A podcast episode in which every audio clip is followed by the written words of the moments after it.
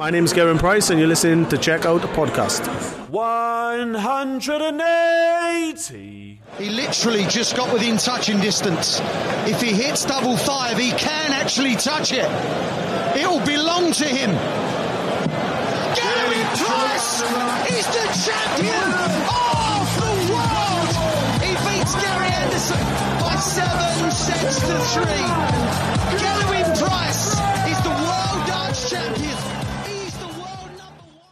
Gervin Price heißt der Darts-Weltmeister 2021. Das war nochmal der Matchstart bei den Kollegen von Sky Sports. Es war der zwölfte Matchstart nach einem unfassbaren Doppeldrama in den letzten zwei Sätzen. Am Ende gewinnt Price mit 7-3 gegen Gary Anderson.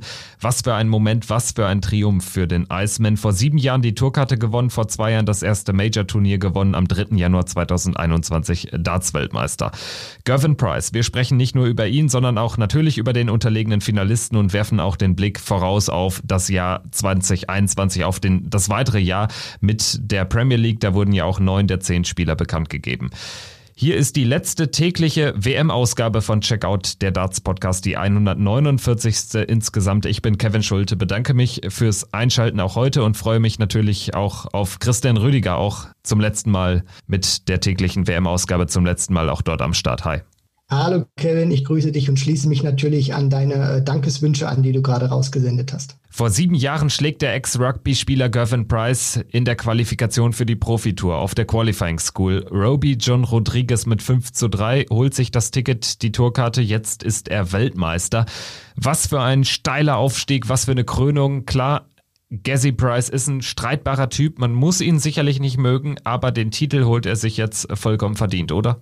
Absolut, Kevin. Man muss das äh, definitiv anerkennen. Du hast das äh, vollkommen richtig gesagt. Man muss ihn nicht mögen, aber diese Leistung ist ja ähnlich so mal wie mit Van Gerven, der ja auch aufgrund seiner Aussagen streitbarer Typ ist. Man muss einfach anerkennen, was Gervin Price gerade jetzt in den letzten zwei Jahren geleistet hat. Ist jetzt der vierte Spieler natürlich auch nach Phil Taylor, Michael Van Gerven und Peter Wright, äh, der diese eine Million Pfund Marke natürlich jetzt auch geknackt hat. Die neue Nummer eins der Welt löst Van Gerven ab, der ja nach dem WM-Finale 2014 gegen Peter Wright den ja, Spitzenplatz von Taylor damals übernommen hatte. Also er beendet damit natürlich auch jetzt eine riesen äh, Ära, die Van Gerven da wirklich an der Spitze gethront hat. Und jetzt ist er eben an der Spitze dieses ähm, Berges angekommen und darf sich jetzt die neue Nummer eins der Welt nennen und vor allem auch der Weltmeister. Und ja, ich meine, dieses, dieses Finale, wir haben so oft drüber gesprochen, Kevin, ähm, ist Price tatsächlich jetzt derjenige, der dieses Finale gewinnen wird, weil diese WM war ja auch sehr schwankend gewesen von ihm mit den Leistungen und was er jetzt im Finale gebracht hat, also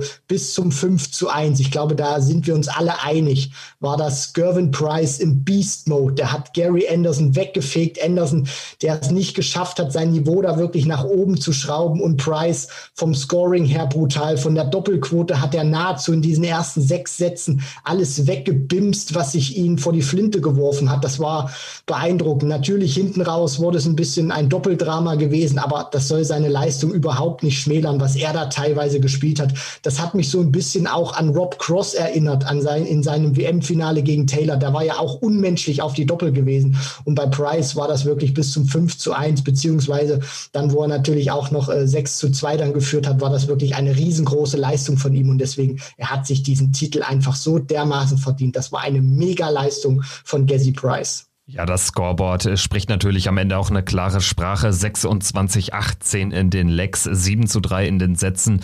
Und ja, die Checkout-Quote, die macht es. Er steht trotz dieses Doppeldramas. Er braucht 12 Darts, um das Match zu checken am Ende. Steht er trotzdem bei 45 Prozent in der Doppelquote. Bei Gary Anderson sind da nur schmale 26,87 Prozent zu verzeichnen.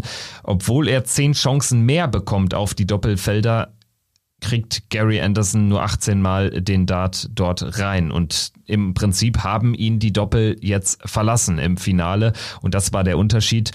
Gazzy Price spielt sein 100er Average, den er zuletzt jetzt immer gespielt hat bei diesem Turnier. Er hat sich mit den Aufgaben sukzessive gesteigert und er legt den Grundstein. Und da bin ich deiner Meinung ja, in den ersten sechs Lecks, also damit 5-1 rauszugehen, ist natürlich brutal und das ist einfach eine zu große Hypothek gewesen für Anderson, der dann am Ende natürlich nochmal rankommen kann. Auch das gehört zur Wahrheit äh, des Spielverlaufs und äh, wer weiß, wenn äh, Price dann nochmal drei weitere Lecks entfernt ist äh, vom, vom Titel, dann wird das nochmal eine ganz enge Kiste. Also ich hätte schon ganz gerne, wenn ich ehrlich bin, nochmal einen elften Satz zumindest gesehen, in dem Anderson Anwurf gehabt hätte.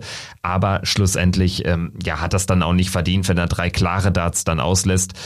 Gassi Price nutzt Nummer 12 zum Match und zum Titel und zum Weltranglistenplatz Nummer 1. Lass uns doch vielleicht nochmal chronologisch in die Partie reingehen und so ein bisschen den Matchverlauf analysieren, Satz für Satz. Wenn wir direkt auf den ersten blicken, der hat ja schon einen kleinen Fingerzeig gegeben, wohin das Match geht. Denn Gary Anderson kommt eigentlich gut rein für 2-0, muss den Satz dann auch klar mit 3-0 gewinnen. Er hat Satzstarts. Price kommt zurück und ähm, das mit einem Doppelbreak. Also Anderson hat den Satz begonnen, darf also auch die, äh, die Legs 3 und 5 beginnen und trotzdem kriegt er den Satz nicht nach Hause. Und äh, das, obwohl eben Price da wirklich nervös reinstartet, dann allerdings natürlich an Vertrauen gewinnt durch diesen Satzgewinn. Und ja, da tut auch dann äh, das 1 zu 3 gegen sich in Satz 2 eigentlich äh, dem keinen Abbruch, weil durch diesen Satzgewinn ist er früh halt ähm, auf dem Scoreboard und ich glaube, das äh, hat ihm dann Selbstvertrauen gegeben. Definitiv. Wir hatten ja so oft über diesen Start gesprochen, dass der für Gervin Price wohl wichtiger werden wird als für Gary Anderson, weil Anderson eben diese Situation auch kennt. Er hat sein fünftes Finale gespielt und für Price war es eben das erste. Und er hat das ja auch gesagt, ähm, dann bei den Kollegen im Interview von Sky Sports, dass so ein WM-Finale auch nochmal was anderes ist und er verdammt nervös war. Du hast auch gesagt, er war nervös ich hatte so ein, so ein bisschen den Eindruck, obwohl das äh, nahezu das, das Gleiche ist oder identisch ist, auf mich hat er zumindest in der Außenwirkung im ersten Satz nicht so sonderlich nervös gewirkt, aber er hat auf mich wirklich einen sehr angespannten Eindruck gemacht. Das äh, kann man dann als nervös oder an, angespannt bezeichnen, ist ja in der Hinsicht auch das Gleiche und ich glaube, das spielt auch auf dasselbe ähm, hinaus, was wir da aussagen wollen. Und man hat ja dann auch wirklich gemerkt, Anderson ist mit der Situation vertraut, schafft dann auch früh das Break, zieht mit 2 zu 0 davon, muss das eigentlich genauso wie du gesagt hast, Kevin, mit 3 zu 0 gewinnen und lässt dann eben aus und Price ist da und meldet sich dann auch sofort zum allerersten Mal mit den Emotionen und das gab ihm dann auch sehr viel Vertrauen, fand ich, dieser, dieser Leckgewinn, da hat er sofort ein gutes Gefühl dann gehabt, geht ja dann auch mit einer 75 Prozent Quote aus diesem ersten Satz, also 3 auf 4 und spielt dann auch einen sehr guten äh, Decider Gervin Price und Anderson eben nicht. Und den haben vor allem in dieser Anfangsphase die 140er gefehlt, also der hat wirklich gute Aufnahmen gespielt gespielt, aber keine sehr guten. Viele Aufnahmen in ein Triple Gary Anderson, aber das hat dann eben nicht gereicht gegen Price, der immer besser dann auch nach seinem Leckgewinn reinkam und auch allgemein fand ich Anderson, das hat sich ja dann durch die Partie gezogen, aber es fiel auch schon in der Anfangsphase auf. Vom Score her nicht so stabil, Kevin. Der hat große Probleme mit seinem ersten Dart gehabt, der war in der Anfangsphase noch nicht justiert und er hat das über die gesamte Matchdauer nicht so wirklich in den Griff bekommen und ähm, dann musste man ja eigentlich schon die Sorge haben, dass Anderson diesen zweiten Satz auch verliert, aber die 128 leitet dann nochmal die Wende ein, dann checkt er auch schnell, dann steht es wieder eins zu eins und äh, was man dann auch gesehen hat, er hat äh, gute Momente gehabt, die 128, dann die 170 im nächsten Satz. Aber das Problem war, äh, dass das Price einfach auch perfekt oder wirklich wahnsinnig brutal auf die Doppel 20 unterwegs war und dazu auch noch ein besseres Scoring hatte und Anderson teilweise auch wirklich bei eigenen Lecks gezwungen war, hohe Finishes rauszunehmen. Und das geht dann manchmal gut, aber das geht nicht immer gut. Und das hat dann Price auch wirklich brutal ausgenutzt. Die Doppel 20 war, wie am Tag zuvor, die Doppel 10 war ein ganz wichtiger Baustein. Also, dass der was ausgelassen hat in der Anfangsphase, habe ich da selten gesehen, beziehungsweise gar nicht. Und äh, da hat er natürlich auch Anderson früh den Zahn gezogen und das Match sehr schnell auf seine Seite gezogen. Ja, diese 170 vielleicht auch exemplarisch im dritten Satz. Er checkt die äh, 170, den Big Fish zum 1 zu 2, aber das war es auch schon an Highlights.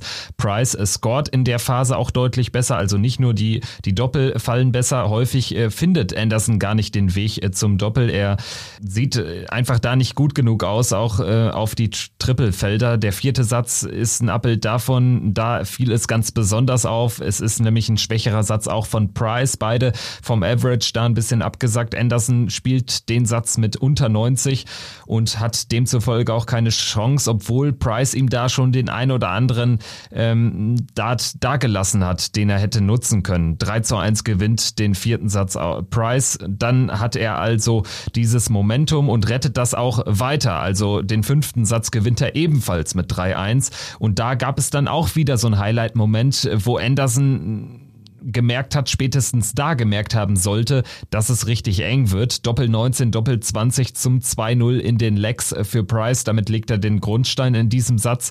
Und ja, obwohl er dann auch nochmal zwei Doppel hintereinander auslässt im dritten Leg, das war, glaube ich, das erste Mal im Spiel überhaupt, dass er zwei Doppel hintereinander ausgelassen hat. Ähm, er kann dann da auch nicht von profitieren, Gary Anderson. Er holt dann zwar mal so ein Leck relativ glücklich, aber ähm, das war's dann auch schon, genauso wie eben die 170 zuvor. Also äh, das äh, war insgesamt zu wenig und insofern Price dann 4-1 in Führung gegangen und danach reden wir über diesen famosen sechsten Satz von Price, den er in 33 Darts gewinnt. Unfassbar. Also ein 10 Data dabei, ein 11 Data und ein 12 Data, 33 Darts für drei Lecks, dazu 9er auf Doppel 12 verpasst, 106 36er Average in dem Satz, also er hat im Schnitt einfach ein 11 Data pro Leck gespielt. Absolut irre. Ja, definitiv. Das war die Phase, wo bei Price sozusagen alles funktioniert hat. Also diese Doppel-Doppel-Kombination, die du da auch angesprochen hast, wo er 97 Punkte checkt, einfache 19 Doppel, 19 Doppel 20, aber auch andere Doppel haben gut funktioniert in, in dieser Phase, wie die Doppel 9 oder die, die Doppel 11 und das war wirklich Alarm für Anderson, der es auch nicht geschafft hat, da vom Scoring dagegen zu halten, der es nicht hinbekommen hat, diesen Express auch mal wirklich anzuschmeißen und Price auch wirklich so herausfordern zu können. Und der fegte da auch wirklich in dieser Phase über Anderson hinweg. Und da haben die Alarm Alarmglocken bei allen Gary Anderson-Fans und auch bei Gary Anderson geschrillt, weil Anderson wusste, wenn ich mein Niveau nicht hochschraube, dann gehe ich hier baden und dann kann das Ding auch in den nächsten 20, 25 Minuten vorbei sein. Dann wird wahrscheinlich noch das längste, was andauern wird, die Pausen immer sein. Und ähm, der hat aber auch wirklich kein Mittel gefunden. Du, du sprichst das ja dann auch an. Ich meine, Price hat ihm ja dann auch wenig Möglichkeiten gegeben. Das beste Beispiel ist eben dieser sechste Satz, wo Price 161 Punkte checkt, acht perfekte Darts, was du gerade gesagt hast, dann das trotzdem noch mit einem 10-Darter vollenden kann und diese 136,6 spielt. Also das ist einer der besten Sätze, die ich jemals gesehen habe. Ich glaube, es ist nicht ganz der beste Satz. Es gab noch mal einen zuvor äh, in der Geschichte. Da gab es noch einen besseren Satz, der war aber nur leicht besser, glaube ich. Ich will da jetzt auch nichts Falsches erzählen, aber das, das war wirklich schon sehr beeindruckend von, von Gervin Price, der da auch wirklich Anderson hergespielt hat. Danach hat er ein bisschen gemenschelt, äh, was aber auch völlig normal ist nach so einem brutalen Niveau über so eine Distanz. Anderson kam auch noch mal ein bisschen ran dann, aber äh, letztendlich war es ja dann auch so, dass äh, Price derjenige war, der dieses Niveau bestimmt hat, der diese Partie bestimmt hat. Anderson war derjenige, der häufig reagieren musste und nicht agieren konnte. Und es war ja dann auch so gewesen, gerade in, in, die, in dieser Schlussphase, dass ja dann auch Price durch diese Matchstarts, die er verpasst hat, Anderson ja auch wieder reingezogen hat und nicht Anderson derjenige war, der plötzlich explodiert ist und das Match nochmal irgendwie auf seine Seite ziehen wollte, sondern Price war der Faktor, der wirklich immer wieder bestimmt hat, wie eng diese Partie dann auch wird. Hast du eine Idee, ähm, welcher Average das gewesen sein könnte oder ähm, von welchem Spieler und wann? Ich, ich will da jetzt wirklich überhaupt nichts Falsches erzählen, aber ich habe das auf, auf Twitter habe ich äh, gelesen, aber ich, ich, ich gucke jetzt noch mal wirklich ganz schnell oder so, während, während wir das jetzt auch ähm, hier natürlich analysieren, ob ich es dann noch mal finde. Aber das müsste auch so identisch gewesen sein von Price. Ob es noch mal leicht besser war oder nicht von einem anderen Spieler, weiß ich nicht. Aber es gab auch mal einen Satz, der wirklich fast so gut war beziehungsweise genauso gut war. Okay, alles klar. Du kannst ja nochmal äh, schauen, ob du da etwas äh, findest. Auf jeden Fall würde ich dann ähm, weiter ähm, durch diese Partie reiten im Nachgang und ähm, natürlich auch auf den siebten Satz zu sprechen kommen, denn äh, zur Wahrheit dieses Spiels gehört eben auch klar. Am Ende hätte es durchaus noch spannender werden können, aber Price kann das auch noch klarer gestalten. Er verpasst im siebten Satz vier Darts zum 3 zu 0. Statt, zwei, äh, statt 3 zu 0 äh, steht es dann 2-1. Statt 3 zu 1, auch da verpasst dann Dart, rutscht in die Doppel 1 ab, steht es 2 zu 2 und am Ende klaut Anderson sogar noch den Satz, bleibt also im Match. Und das war dann ähm, ja so dieser letzte Moment, wo man dachte, vielleicht kann das nochmal eine Wende geben, aber Jesse Price hat dann äh, vor allen Dingen im Decider des achten Satzes, wo Anderson keine Chance hat, wo er gar nicht äh, aufs Doppel werfen darf, äh, da dann nochmal eine Duftmarke gesetzt. Ich glaube, das war dann auch nochmal ein ganz wichtiger Satz und der bildete dann auch letztlich die Vorentscheidung, weil natürlich aus einem 6-2 heraus spielte es sich dann schon entspannter. Definitiv. Und es war ja dann auch so die Phase, wo man ja auch wusste, okay, Anderson, der braucht ja dann wenigstens auch ein paar Breaks. Und es war immer schwierig, äh, dass man da auch noch an dieses Comeback glauben mm, können, konnte weil bei Anderson auch wirklich viel gefehlt hat. Was ein bisschen Hoffnung gemacht hat, war natürlich auch, als er dann 6 zu 2 hinten lag, dann hat er ja den ähm, neunten Satz begonnen, wo er ja die ungeraden Legs angeworfen hat, dann konnte man sich vielleicht ausmalen, okay, wenn er seine Legs durchbringt, dann steht 6-3, dann ähm, Gervin Price einmal breaken, wieder 4 zu 6, dann bringt er wieder seine Anwurflegs durch und gewinnt den Satz, wo er die ungeraden Legs beginnt, dann steht es 5-6. Also man hat natürlich immer so ein bisschen auch im Hinterkopf gehabt, äh, es ist Gary Anderson und vielleicht explodiert der noch. Aber ich hatte auch so wirklich gegen Ende das Gefühl, dass äh, Anderson auch, auch auf äh, meine Begriffe ein bisschen leer gewirkt hat, Kevin. Also das war dann auch nicht mehr so, dass der den Glauben gehabt hat oder tatsächlich auch noch mal dieses Feuer, sich da unbedingt reinkämpfen zu können. Aber natürlich ist das alles ähm, ja Zukunftsdenken oder können wir da auch wirklich nur spekulieren, was wäre passiert, wenn Anderson einen von diesen beiden Darts auf die Doppel 16 genutzt hätte oder wenn er dann diese 134 auf äh, Tops, Tops, wie er es beenden will, wenn der zweite auch in Top sitzt, äh, dann steht es wieder 4-6 und dann wird Price vielleicht auch ein bisschen unruhig und ein bisschen ungeduldiger. Weil man hat das ja gesehen, das hat ihn genervt, dass er so viele Matchstarts vorbeigeschrubbt hat und ähm, da hat er vielleicht auch ein bisschen den Fokus verloren und Anderson kam dann noch mal ein bisschen ran. Aber am Ende muss man auch sagen, es wäre vielleicht auch ein Stück weit zu viel des Guten gewesen. Und ähm, ich habe jetzt gerade noch mal geguckt, Kevin, weil ich ja äh, das gerade angerissen hatte mit, mit diesem Satz. Da ist es mir noch mal eingefallen. Gary Anderson hat ja mal bei der WM 2016 im Halbfinale gegen Jelle Klaassen gespielt. Und da gab es ja auch diesen einen famosen Satz von Anderson, wo er, glaube ich, 12 Darts, 13 Darts und dann den neuen Darter spielt. Das war ja auch so ein ähnlich furioser Satz, wie den jetzt Gervin Price gespielt hat. Ich glaube, der ist leicht ein bisschen schlechter gewesen oder ge genauso gut, aber es war auf jeden Fall stand dem Satz von Price, den er da gespielt hat, in nichts nach, um das jetzt noch mal ganz kurz nachzuschieben. Also 12, 13, 9 meinst du, waren das damals? Genau, also das, das müssten neun gewesen sein, weil Anderson ist ja, glaube ich, damals im zweiten Satz oder im ersten. Genau, äh, es war, es gab auf jeden Fall Neuner. Also ich weiß halt nicht genau. mehr, ob, wie die anderen ausfielen. Wenn es 12, 13, 9 waren, dann waren es 34 Darts, dann müsste der natürlich etwas schlechter sein, ne, als der ja. 136er Average. Wir versuchen das nochmal rauszufinden, ob es jetzt wirklich der, der All-Time-High war. Auf jeden Fall war es ein relativ guter Satz, sagen wir es mal so. Also 136er Average, das kann man mal versuchen ähm, im Keller nachzuwerfen. Also Gervin Price mit einem famosen Satz. Am Ende war es dann weniger famos, lag an der Doppelquote, du hast es äh, angerissen. Ähm, Satz 9 geht dann nochmal an Gary Anderson, weil Price unfassbare neun Matchstarts verpasst, darunter auch einige auf die Doppel 10. Übrigens die Doppel 10, die äh, lief heute dann eben nicht so gut, beziehungsweise er musste sie selten spielen, weil er ähm, über weite Phasen der Partie einfach auf Doppel 20 äh, brutal war.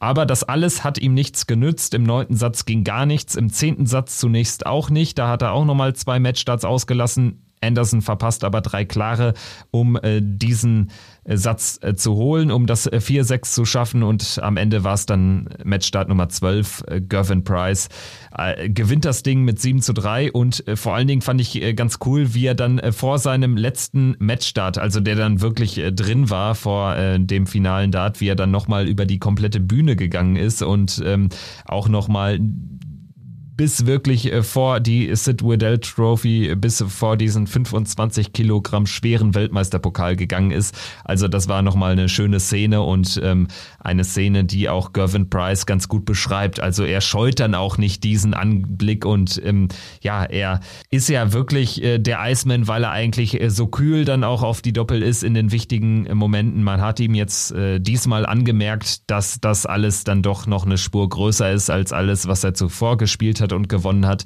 Aber am Ende, also irgendwann, ja, landet der Dart halt auch mal im Doppelsegment.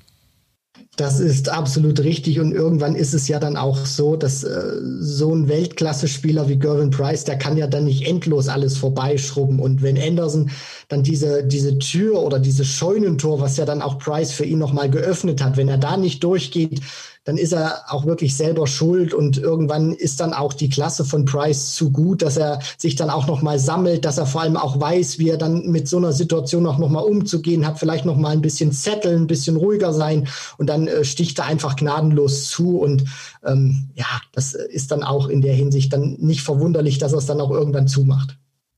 Ganz genau, das sehe ich auch so. Insofern ähm, am Ende sicherlich keine Überraschung mehr, dass er das Ding zumacht und Weltmeister wird, die Nummer eins der Welt ist und vor allen Dingen auch einen stattlichen Vorsprung sich dadurch jetzt rausspielt. Durch diese 500.000, die es für den Gewinn der Weltmeisterschaft gibt, äh, ist er jetzt äh, fast 300.000 vor Michael van Gerven, der nach sieben Jahren den Platz äh, Nummer eins räumen muss. Insofern muss er schon einiges dafür tun oder es muss einiges schief laufen, dass er nicht als Nummer eins in die Mission Titelverteidigung bei der WM 2022 geht. Also da kann man natürlich immer wieder drüber diskutieren auch, ist äh, die Preisgeldverteilung nicht ganz so fair, weil sie eben dazu führt, dass jemand, der Weltmeister wird, automatisch äh, vorne drin ist. Im Prinzip kannst du und ich ähm, sich äh, für die WM qualifizieren, du gewinnst das Ding und bist mit 500.000 dann auf jeden Fall schon mal ganz vorne in der Weltrangliste dabei. Ja, das ist äh, eine andere Frage, die können wir vielleicht nochmal in der, in der großen WM-Nachlese in einer Sonderfolge dann in den kommenden Tagen nochmal besprechen, aber ich meine, dass er die Nummer eins geworden ist, das entspricht eigentlich schon dem Verlauf der letzten eineinhalb Jahre, würde ich sagen, weil eben Michael van Gerven für seine Verhältnisse auch wenig gewonnen hat und ja, zweimal in Folge den Weltmeistertitel nicht hat erringen können. Da finde ich es dann eigentlich auch okay und da bildet die Weltrangliste, die Order of Merit jetzt auch schon etwas Richtiges ab. Price Halbfinale und Finale, Wright Finale und äh, äh Drittrunden aus, Van Gerven Finale und Viertelfinale aus. Insofern ist das eigentlich die korrekte Nummer eins, oder?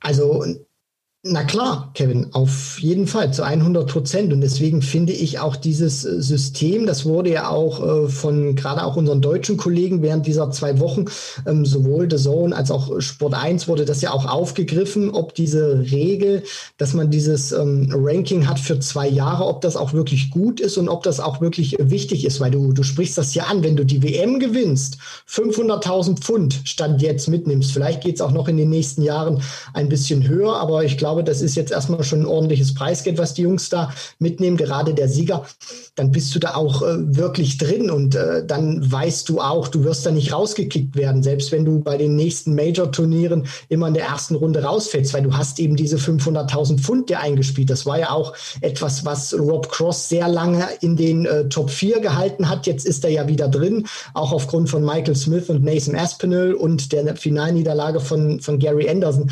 Und ja, es ist das wichtigste Turnier im Jahr.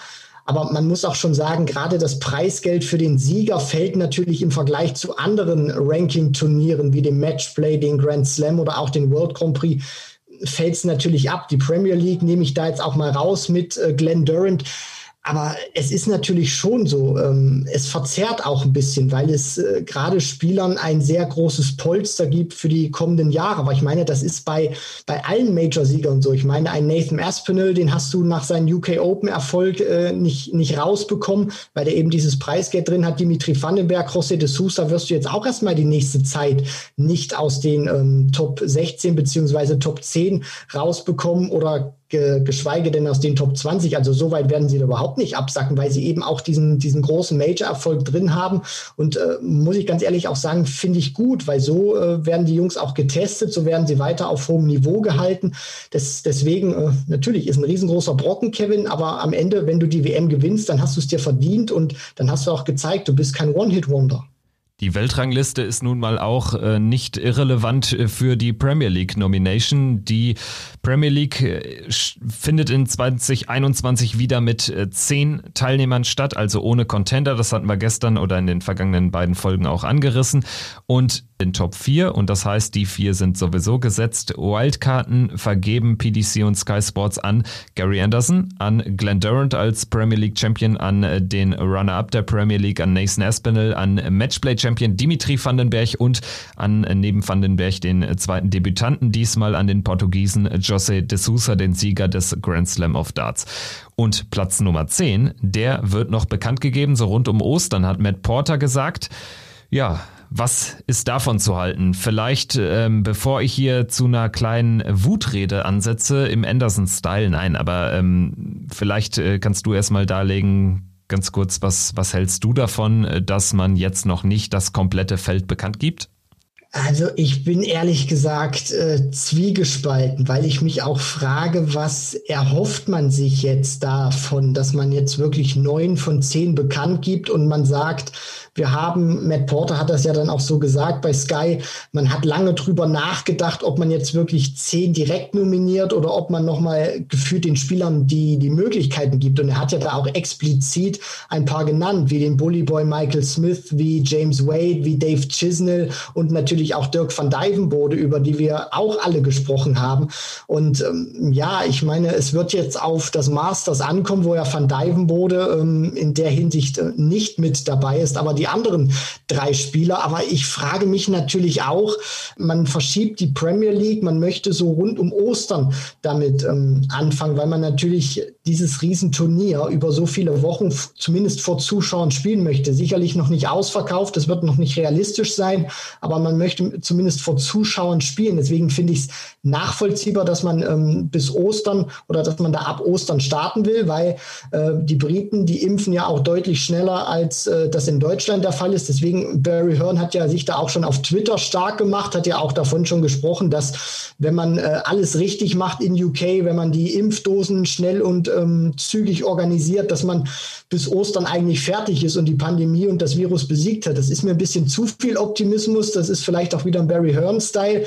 Aber das zeigt ja auch schon, dass dass äh, er da sicherlich schon in Gesprächen auch ist. Er hat ja da sicherlich den einen oder anderen guten Kontakt in die Politik und man natürlich schon darauf hofft, dass man die Fans zumindest in UK wieder ab Ostern reinlassen kann. Aber ich halte ehrlich gesagt nicht sonderlich viel davon, weil ich meine, was wird ja jetzt noch gespielt, Kevin? Die Q-School wurde ja auch in den Februar unter anderem rein verlegt, wurde ja auch nach Niedernhausen jetzt verlegt, unter anderem die europäische Q-School, wo ja auch Van Barneveld stattfindet, äh, äh, ähm, spielen wird.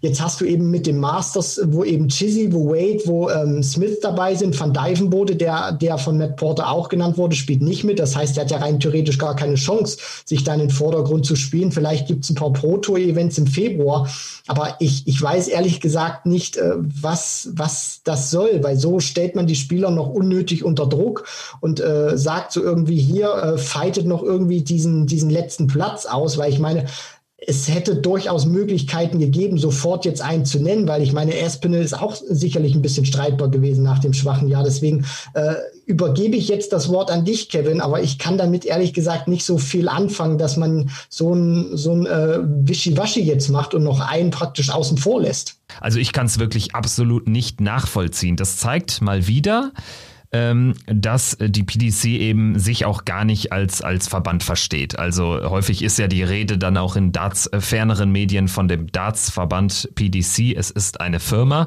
und sie ähm, sorgt dann eben ähm, dafür, dass man das auch immer wieder unterstreicht und äh, sieht. Also gerade durch solche Entscheidungen, wo dann auf einmal an dem Abend, wo alles bekannt gegeben werden sollte, wird gesagt, ach hier, ja, bei dem zehnten Teilnehmer, da wissen wir noch nicht so ganz. Ähm, da äh, schauen wir mal, dass wir da so rund um Ostern mal jemanden nominieren und dann die, die Spitze des Eisbergs ist wirklich, dass Dirk van Dijvenbode genannt wird. Ich würde mich nicht mal wundern, wenn in dem Moment Matt Porter gar nicht wusste, ähm, dass Dirk van Dijvenbode ja gar nicht beim Masters dabei ist. Also das würde mich wirklich nicht wundern. Das ist halt alles immer so ein bisschen, ja, so wie Barry Hearn, als er dann kurz vor der WM im Weekly Dartscast gesagt hat, hier es wird äh, keine Wildcards geben, aber dann gab es ja doch welche für Portella und Gilitwala. Also das sind halt alles so komische Entscheidungen. Also auch jetzt äh, die Zuschauerthematik ist ja eine komplett andere. Also das verstehe ich ja alles. Ich finde es ja vollkommen nachvollziehbar, dass man da jetzt wieder auf Zeit spielt und dass man bedingt durch äh, vielleicht auch das Ende des Winters hofft, dass äh, wieder Lockerungen möglich sind, was die Corona-politischen Maßnahmen betrifft und dass dann auch wieder Teilzuschauer in die Arenen können. Man hätte sich jetzt sicherlich hier auf einen Zehnten einigen können oder man sagt aber, und das äh, fände ich auch sinnvoll, ähm, das habe ich auch schon mal ähm, angerissen, ähm, man könnte ja auch ein Playoff-Turnier veranstalten.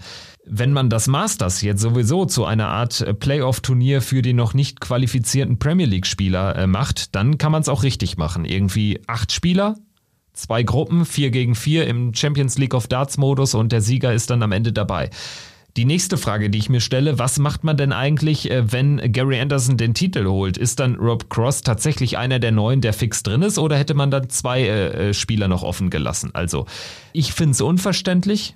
Klar, die PDC ist eben kein Verband und ähm, sie unterstreicht das mit so einer Aktion wieder. Aber manchmal würde ich mir ein bisschen mehr Verbandsdenken dann doch wünschen, weil man ist eben ja genauso wie ein Dartsverband äh, für diese Profispieler verantwortlich und muss denen auch Planungssicherheit geben. Also ich kann mir auch gut vorstellen, so ein James Wade, der wird zu Hause sagen und sich denken, äh, pff, ja, what the fuck, ey. Also das ist, äh, glaube ich, auch so ein Spieler, der, der da dann jetzt echt auch äh, vielleicht auch sogar noch weniger Bock drauf hat. Ich glaube nämlich nicht, dass das bei allen Spielern dazu führt, dass die jetzt sich sagen, ach hier, jetzt Masters, richtig geil, jetzt ist das das wichtigste Turnier des Jahres. Also A kann es dazu führen, dass man eher verkrampft und B, ähm, wertet man das Masters jetzt auch künstlich äh, zu so einer Playoff-Veranstaltung auf, die man ja machen kann. Man kann grundsätzlich sagen, hier, äh, zwei äh, Plätze werden über ein Playoff ausgespielt finde ich, äh, alles besser als äh, das, was man jetzt äh, veranstaltet. Das Problem, was ich auch sehe an dieser Entscheidung ist, ich meine, Matt Porter hat ja im Interview, er wurde ja auch gefragt, was bedeutet das dann für Namen jetzt wie ein Dirk van Dijvenbode, wie ein äh, Michael Smith, ein Dave Chisholm und er hat ja dann auch diese Namen nochmal wiederholt und es zeigt ja auch, dass man so gefühlt sicherlich auch ein bisschen vielleicht drauf geschielt hat, dass Anderson den Cross ähm, dann noch verdrängt, dass sich Anderson den Titel holt, damit Cross wahrscheinlich rausfällt. Darauf hat man vielleicht so, so ein bisschen noch geschielt. Also ich kann mir vorstellen, sie hatten zwei Szenarien für die Premier League. Den einen Zettel mit Anderson gewinnt die Premier League, äh, ge gewinnt die Weltmeisterschaft, wird die vier, Cross ist raus. Oder Price gewinnt, Cross bleibt die vier und ähm, Anderson erhält eine Wildcard und dann bleibt noch einer übrig. Was ich allerdings schade finde, ist, dass man jetzt bestimmte Spieler künstlich ins Schaufenster stellt, dass man aber auch bestimmte Spieler jetzt ausgrenzt, weil er sagt ja auch oder er geht ja wirklich Matt Porter auf bestimmte Namen ein und sagt, die haben jetzt die Möglichkeit. Andere nennt er gar nicht. Und ich glaube auch nicht, dass zum Beispiel ein Ian White, der jetzt die Nummer 12 der Welt ist, oder ein Daryl Gurney, der die 11 der Welt ist, wenn die jetzt irgendwie ein gutes Master spielen, ins Finale kommen oder ins Halbfinale oder vielleicht sogar völlig überraschenderweise das Ding gewinnen, äh, was, was macht man denn dann jetzt mit denen? Kriegen die vielleicht noch den, den äh, fehlenden Premier League-Spot? Oder ist das jetzt wirklich, dass man guckt und Strichliste führt, wie spielt Smith, wie spielt Chisnell, ähm, wie spielt James Wade und dann irgendwie guckt, ach, der hat besser gespielt als der andere, dann nominieren wir den. Also das finde ich ein bisschen auch ähm, ja gemein gegenüber anderen Spielern, dass man bestimmte jetzt ausgrenzt und den Fokus wirklich nur auf diesen zwei, drei Spielern hat und dann jetzt so guckt beim Masters, wer schneidet wie ab und den nominieren wir dann so nach dem Gefühl. Wäre für mich übrigens die absolute Wunschvorstellung, dass Ian White jetzt das Masters gewinnt oder zumindest von den nicht qualifizierten Spielern am weitesten kommt und alle nicht, alle anderen in irgendwie in der ersten Runde ausscheiden und dann hat man den Salat nämlich, dann hat man nämlich die Entscheidung nur vertagt. Also, naja, ich bin ein Fan, wie man unschwer hört, von, von dann auch schnellen Entscheidungen und auch Entscheidungen in einem Rahmen, in dem man sie auch äh, vorher ähm, ja angekündigt hat. Man hat ja gesagt, man wird die Premier League äh, Starter bekannt geben. Wenn man im Vorfeld der WM zum Beispiel sagen würde, hier, äh, neun Spieler werden wir am Abend des Finals bekannt geben und die Nummer zehn, da behalten wir uns nochmal vor, was denn dann noch die, die verbleibenden Wochen und Monate so mit sich bringen, bin ich damit auch einverstanden. Aber so äh, gefällt mir das irgendwie nicht, nicht so ganz. Ansonsten, ähm, um diese WM aber nicht mit, mit so einem äh, Rand gegen die PDC zu beenden, muss man ja schon sagen, und das äh, würde ich jetzt auch in dieser Folge nochmal machen, natürlich gibt's noch die, die große WM-Abschlussanalyse, ähm, aber in dieser Folge sei eigentlich nur von meiner Seite aus nochmal gesagt, obwohl es nur an einem Abend, nur an Abend Nummer eins Zuschauer gab, obwohl das alles eine herrlich bekloppte WM und auch eine komplizierte Weltmeisterschaft war ohne Zuschauer, muss man schon ein großes Lob aussprechen für die Organisation des Ganzen. Also es gab auch Kritikpunkte oder es gibt auch Kritikpunkte, zum Beispiel, dass es keine Zoom-Pressekonferenzen gab, dass da wirklich nur einige wenige Medienvertreter in England ähm, ähm bevorzugt behandelt worden sind. Ansonsten muss man aber sagen, äh, das war schon ein geiles Turnier und äh, die Zuschauer haben erstaunlicherweise dann doch relativ wenig gefehlt. Und äh, ich hatte jetzt auch schon bei NTV einmal geäußert in einem Text, ähm, dass ich der Meinung bin, ein Gutes hat diese Thematik, dass keine Zuschauer da waren, denn man hat gesehen, dass äh, dieser Sport auch mit seinen sportlichen Geschichten ähm, sehr viele Schlagzeilen produzieren kann, auch in der deutschen Medienlandschaft. Und ähm, es da nicht immer nur um die ach so sensationelle und bierselige Stimmung gehen muss. Also das ist so mein Fazit dieser WM. Sportlich top und aber auch, ähm, was die Organisation betrifft, wirklich, wirklich sehr, sehr gut und ein würdiger Weltmeister, ähm, ja, einen würdigen Weltmeister gibt es am Ende auch. Wie lautet dein Fazit? Ja, wir sprechen natürlich auch immer über die äh, Faszination Darts. Dieses Wort Faszination wird mir auch immer so ein bisschen inflationär im Zusammenhang mit Darts ähm, verwendet, weil es eben ja auch sowas Außergewöhnliches, Kevin. Dieser Kontrast eben aus Konzentrationssport mit dieser bierseligen, fast schon Oktoberfeststimmung, die man im Hintergrund hat, alle bunt angemalt oder kostümiert. Das ist einfach geil. Und die grölen da im, in, in deinem Rücken, während du diese schmalen Trippelfelder und Doppelfelder bearbeiten möchtest und wirklich nah an der Perfektion sein willst. Das ist natürlich auch was, was gerade dann die Darts WM das so dieses ja auch Partyturnier ist ähm, von, von der PDC und natürlich auch immer so inszeniert wird. Ähm, natürlich fehlt das. Aber was äh, vor allem auch gezeigt hat in den vergangenen Monaten ist, natürlich fehlen die Fans. Ich muss ganz ehrlich sein, sie, sie fehlen mir, sie fehlen mir nicht nur im Dart, sie fehlen mir auch in, in anderen Sportarten. Aber es zeigt auch, und das finde ich gerade beim, beim Dart so außergewöhnlich, dass der Sport darunter nicht leidet. Die, die Qualität leidet nicht darunter, ob Fans da sind oder nicht. Das äh, haben die Jungs immer und überall gezeigt. Vielleicht kann sich der eine oder andere sogar noch ein bisschen besser ähm, dabei konzentrieren, wenn jetzt ähm, ja keine Fans im Hintergrund sind und Stimmung machen. Aber alles in allem hat diese WM auch wieder gezeigt, ähm, dass die Spitze immer breiter wird, dass wir über viel mehr Titelkandidaten sprechen, dass es nicht nur Van Gerven ist, dass mittlerweile auch die Nummer 16 der Welt, ein Joe Cullen, ein megamäßiges Niveau spielen kann gegen Michael van Gerven, den richtig reizen kann, dass ein Gervin Price fast gegen einen Brandon Dolan rausfällt. Also es ist wirklich, äh, es wird von, von Jahr zu Jahr ausgeglichener. Und dass Price sich jetzt den Titel geholt hat, das verdeutlicht nochmal, dass dieses Trio da oben, Wright, Price, Van Gerven, die haben in den vergangenen drei Jahren, haben diese Top 3 den, den Weltmeistertitel geholt. MVG 2019, Peter Wright 2020, jetzt Price 2021. Die Deutschen zum ersten Mal, Gabriel Clemens, einer im Achtelfinale gewesen. Es hätte sogar das Viertelfinale sein können. Wir haben den neuen Data von James Wade gesehen. Chizzy spielt noch acht perfekte. Price im Finale, fast auch noch den Neuner. Paul Lim hat ein klasse Comeback gefeiert. Lisa Ashton war ganz nah dran. Also diese ähm, WM hatte wirklich wieder seine Geschichten, den Entrance von Gorbunov oder auch die Geschichte von Diogo Portella, um jetzt nicht äh, zu weit auszuschweifen in der Hinsicht. Aber es war, muss ich ganz ehrlich sagen, eine WM, die mir vom Niveau her, vom sportlichen Aspekt richtig gut gefallen hat. Kompliment an die PDC. Und Kompliment an Gervin Price, Weltmeister 2021. Und äh, ein Kompliment müssen wir auch noch ausrichten an äh, die Community, an alle Hörerinnen und Hörer. Das war wirklich auch großartig, hat uns sehr viel Spaß oh ja. gemacht mit euch, ähm, diese, diese WM im Prinzip zu bestreiten. Und ja, zum Abschluss würde ich dann nochmal den obligatorischen Blick auf das Tippspiel werfen, denn wir haben einen Sieger und der heißt Philipp Horn. 407 Punkte, Respekt dafür. Am Ende sogar eine recht deutliche Geschichte geworden, falls man davon deutlich sprechen kann. Aber immerhin 12 Punkte Vorsprung, gerade weil er über die Bonustipps auch 24 äh, Punkte einheimst, die Bonus-Tipprunde da sogar auch gewinnt. Übrigens, da bin ich auf Platz zwei mit 20 Zählern, geteilter Zweiter. Also das war in Ordnung, den Weltmeister richtig getippt, aber Schande über mich 167. insgesamt. Also da lief wenig zusammen. Gassi Price äh, verhilft ihm da auch dann noch zu einem äh, Spieltagserfolg mit vier Punkten. Er hat 7-5 getippt, sein Konkurrent CK3 7-5 für Anderson. Der landet aber trotzdem auf Platz 2 und Platz 2 bedeutet, äh, CK3 gewinnt ein äh, Buch von Elmar Polke und äh, das werden wir ihm dann natürlich zukommen lassen, werden da mit ihm Kontakt aufnehmen jetzt in den nächsten Tagen und werden das natürlich auch tun mit Philipp Horn, den äh, Sieger, der gewinnt eine Limited Darts Edition von Marcel Scorpion. Herzlichen Glückwunsch.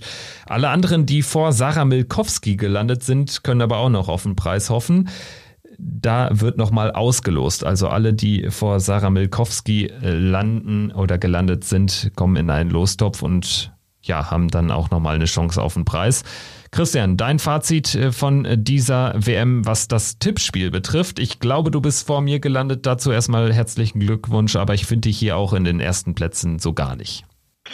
Ja, Kevin, äh, erstmal Dankeschön dafür. Platz 156 war es dann am Ende gewesen. Es gab mal so eine ordentliche Phase bei mir, wo ich an den 100 gekratzt habe, wo ich dann auch fast drin gewesen wäre.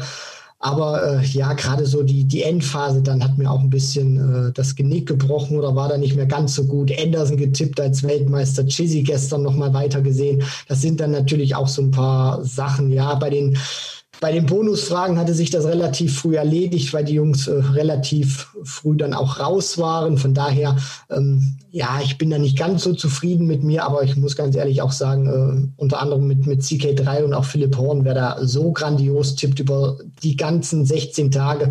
Ihr habt euch das verdient. Alle anderen drücke ich auch die Daumen, dass ihr noch dieses Paket von Sarah Milkowski abstauben können. Und ja, ich muss ganz ehrlich sagen, es war auch meine erste Erfahrung mit, mit Tippspiel, Kevin, und es hat großen Spaß gemacht, auch wenn ich jetzt nicht auf den Plätzen gelandet bin, die ich mir eigentlich vorgestellt habe. Also es gibt noch Luft nach oben, dann auch für weitere Tippspiele mal sehen, wie äh, das Ganze weiterläuft. Ist äh, sicherlich auch eine Möglichkeit, das äh, weiter zu bestreiten im Jahr 2021. Jetzt erstmal, und das ist natürlich die schlechte Nachricht, gibt es ein paar Wochen keine Darts. Also das Masters dann Ende des Monats wahrscheinlich, die Premier League wird erstmal nicht gespielt, nicht gestartet. Da geht's dann wohl erst so rund um Ostern los. Das heißt, ähm, für uns äh, gibt das aber auch ein bisschen Raum, um vielleicht das ein oder andere größere Thema dann auch mal in einer Art Sonderfolge zu besprechen. Also wir schauen mal, wie wir das alles gestalten. Klar ist erstmal, wir werden uns so in den nächsten Tagen auf jeden Fall dann nochmal mit einer großen Abschlussanalyse melden. Gut, dann würde ich sagen, machen wir einen Haken hinter, hinter die Darts-Weltmeisterschaft 2021, hinter die tägliche Berichterstattung hier im Checkout-Podcast. Vielen Dank fürs Zuhören und bleibt uns gewogen, bleibt uns treu, sagt gerne weiter, dass wir hier einen Darts-Podcast machen, der sehr, sehr regelmäßig erscheint und wahrscheinlich auch der regelmäßigste ist, den es gibt. Und vor allen Dingen freuen wir uns da über jeden neuen Hörer und jede neue Hörerin. Bis dahin macht's gut. Ciao.